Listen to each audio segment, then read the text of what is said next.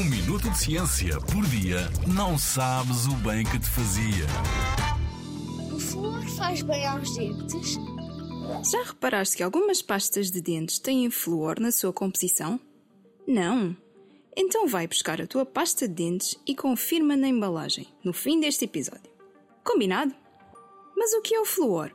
O flúor é um elemento químico que existe na natureza e tem um papel importante na saúde dos nossos ossos e dentes. No caso dos dentes, o flúor atua como antibacteriano, ou seja, prejudica o funcionamento normal das bactérias, e esta ação diminui o desenvolvimento das cáries. Mas se o flúor estiver presente em excesso, pode acumular nos dentes e provocar manchas.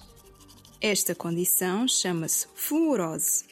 A fluorose costuma afetar sobretudo crianças com menos de 8 anos, já que nestas idades os dentes estão em constante desenvolvimento. A água da torneira pode ter flúor em diferentes quantidades, dependendo do local onde vives. Por isso, quando vais comprar a tua pasta de dentes, deves ter isso em conta para não teres flúor em excesso nos dentes. As pastas de dentes com flúor ajudam a prevenir as cáries dentárias e a manter os dentes brancos.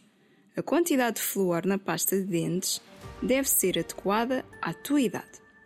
Para saberes qual a melhor pasta de dentes para o teu caso, pergunta ao dentista que consultas regularmente. Agora que já sabes qual é a função do flúor, toca a escovar bem esses dentinhos.